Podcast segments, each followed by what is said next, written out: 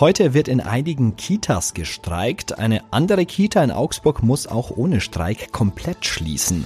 Mehr dazu in dieser Episode. Wir haben Mittwoch, den 15. Februar. Ich bin Manuel André. Guten Morgen. Nachrichtenwecker, der News-Podcast der Augsburger Allgemeinen.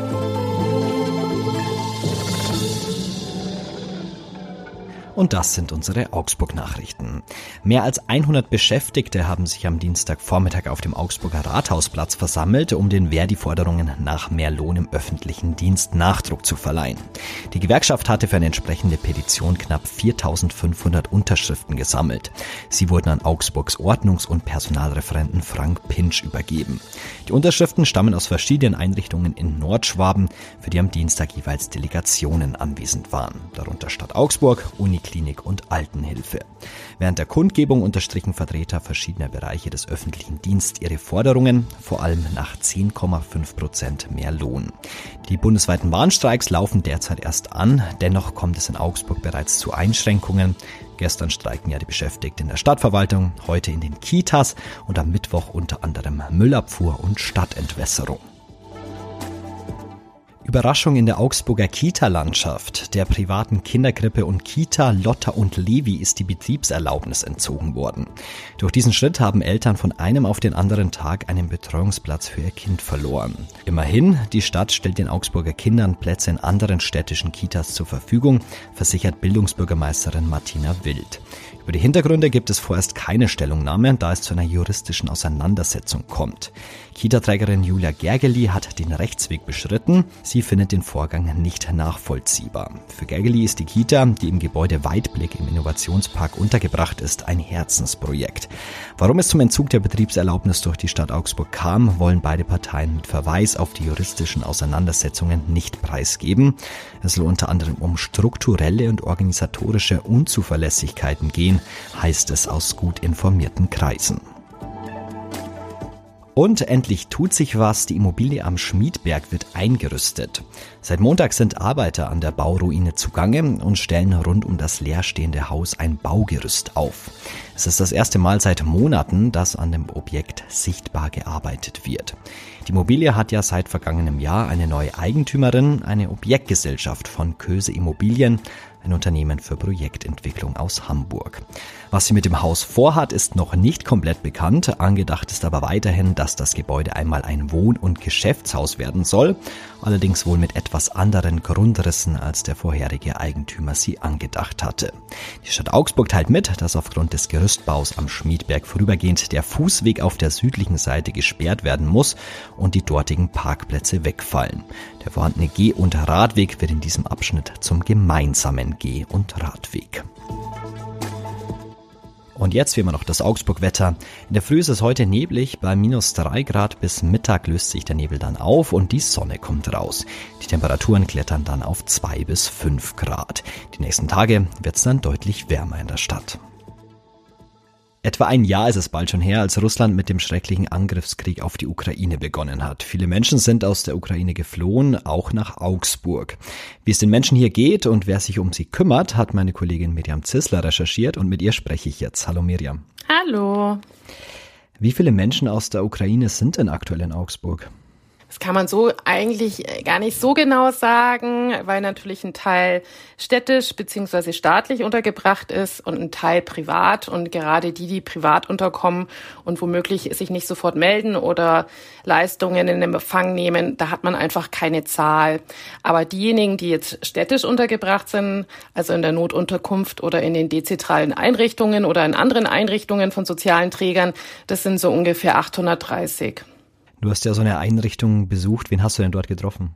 Ich war in einer dezentralen Einrichtung, heißt es, von der Stadt. Das sind ähm, oft Häuser, die die Stadt anmietet um dort Geflüchtete nicht nur aus der Ukraine, sondern natürlich auch aus anderen Ländern unterzubringen. Das sind einfach dann nicht so große Einheiten wie äh, jetzt in Übergangswohnheimen, äh, wo ja teilweise 90 Menschen leben, sondern das sind meistens so Häuser, wo 15 oder 20 Leute leben. Und in dem Haus, das ich besucht habe, das von der Caritas betreut wird, leben 21 Menschen aus der Ukraine.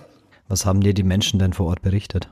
Ja, das war schon äh, sehr beeindruckend, weil ähm, eigentlich alle so im, in den vergangenen Monaten gekommen sind, voller Hoffnung, dass sie gar nicht so lange bleiben. Also sie haben alle gedacht, sie kommen ähm, hierher, um einfach an einem sicheren Ort zu sein und äh, dass eben der Krieg nicht so lange dauert und sie dann auch bald wieder nach Hause können. Sie haben ja alle noch äh, Freunde, Verwandte, Väter, Großväter dort. Und jetzt äh, wird die Zeit doch sehr lang. Jetzt ist es ja bald äh, ein Jahr, dass die Ukraine von, von Russland angegriffen wurde. Und man merkt deutlich, ähm, dass, äh, dass es für die Menschen auch schwierig wird, weil sie nicht wissen, wie lange sie noch bleiben müssen.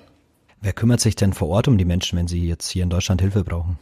Diejenigen, die eben nicht privat unterkommen, die bekommen natürlich auch Unterstützung und Hilfe, aber diejenigen, die jetzt ähm, beispielsweise eben in so einer städtischen Einrichtung sind, die werden jetzt in dem Fall werden die von Mitarbeitern von der Caritas betreut. Es gibt aber auch ähm, Häuser, da kümmern sich andere soziale Träger wie die Diakonie oder SKM um die Menschen. Die nennen sich Kümmerer, was natürlich äh, schon selbsterklärend ist. Und ähm, ja, die machen alles, die, die stehen äh, bereit für alle möglichen Fragen. Ich meine, die Menschen wissen oft gar nicht, wo sie hin müssen. Wenn sie sich äh, bei verschiedenen Behörden melden müssen, sie wissen nicht, wie sie die Formulare ausfüllen.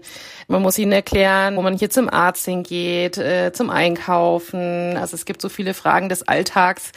Und dafür sind dann die Kümmerer da. Und sie sind auch dafür da, natürlich, um äh, sich ihre Geschichten anzuhören und ihre Sorgen und Nöte, weil davon gibt es ja auch viele. Gab es für dich während der Recherche irgendwie so einen Satz oder einen Moment, der dir besonders in Erinnerung geblieben ist?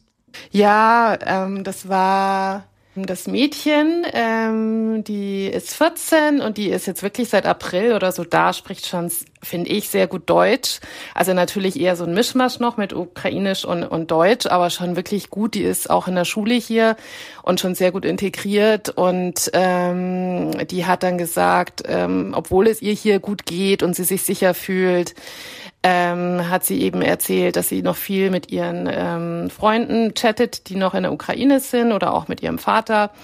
Und dass sie jedes Mal eben echt äh, wahnsinnige Ängste aussteht, weil natürlich, das kennen wir ja alle, wenn dann einfach die Verbindung abbricht, weiß man ja da nicht, ist jetzt irgendwas passiert, gibt es einen Angriff oder ist es einfach die Internetverbindung und ähm, sie würde, wenn sie könnte, würde sie lieber heute als äh, morgen aufbrechen und zurückgehen und einfach ihren Papa umarmen. Und da habe ich so Gänsehaut bekommen, weil ich das so gut nachvollziehen kann. Man hat so viele Sorgen um die Menschen äh, in, in der Heimat und kann einfach selber nichts machen. Und das hat mich schon sehr berührt. Die ganze Geschichte dazu und die Geschichte über das Kümmern in Augsburg gibt's nachzulesen bei uns auf der Seite. Danke Miriam fürs Gespräch. Bitteschön. Und auch das solltet ihr heute noch wissen. Der FC Bayern München hat das Champions League Hinspiel bei Paris Saint-Germain gestern Abend mit 1 zu 0 gewonnen. Der Rekordmeister verschafft sich damit eine gute Ausgangsposition für das Rückspiel. Matchwinner für die Bayern war Torschütze Kingsley Coman. Und wegen Russlands Krieg gegen die Ukraine hat es in Europa im vergangenen Jahr einen drastischen Anstieg der Großhandelspreise für Erdgas gegeben. Die Folgen für Verbraucher und Wirtschaft sind heute noch spürbar. Das soll sich nicht mehr wiederholen. Von heute an soll das ein EU-Preisdeckel verhindern. Und weil ich Tiere so sehr liebe, gibt's heute zum Abschluss nochmal eine Tiermeldung für euch. Denn Larry the Cat wohnt seit zwölf Jahren in der Downing Street. Rishi Sunak ist zwar der offizielle Hausherr in der Downing Street, doch der aktuelle Amtsinhaber ist ja nur einer von vielen britischen Premierministern in der letzten Zeit. Heute sind es exakt zwölf Jahre, die der Kater Larry bereits im Regierungssitz residiert. Der oberste Mäusefänger des Vereinigten Königreichs ist damit länger im Amt als jeder britische Premierminister in der jüngeren Geschichte. Von mir also alles, alles Gute und ein freundliches Miau in die Downing Street. Das war's für heute mit dem Nachrichtenwecker. Danke euch fürs Zuhören und danke an Miriam Zissler für das Gespräch. Ich bin Manuel André. Ciao, Augsburg. Nachrichtenwecker ist ein Podcast der Augsburger Allgemeinen. Alles, was in Augsburg wichtig ist, findet ihr auch in den Show Notes und auf augsburger-allgemeine.de.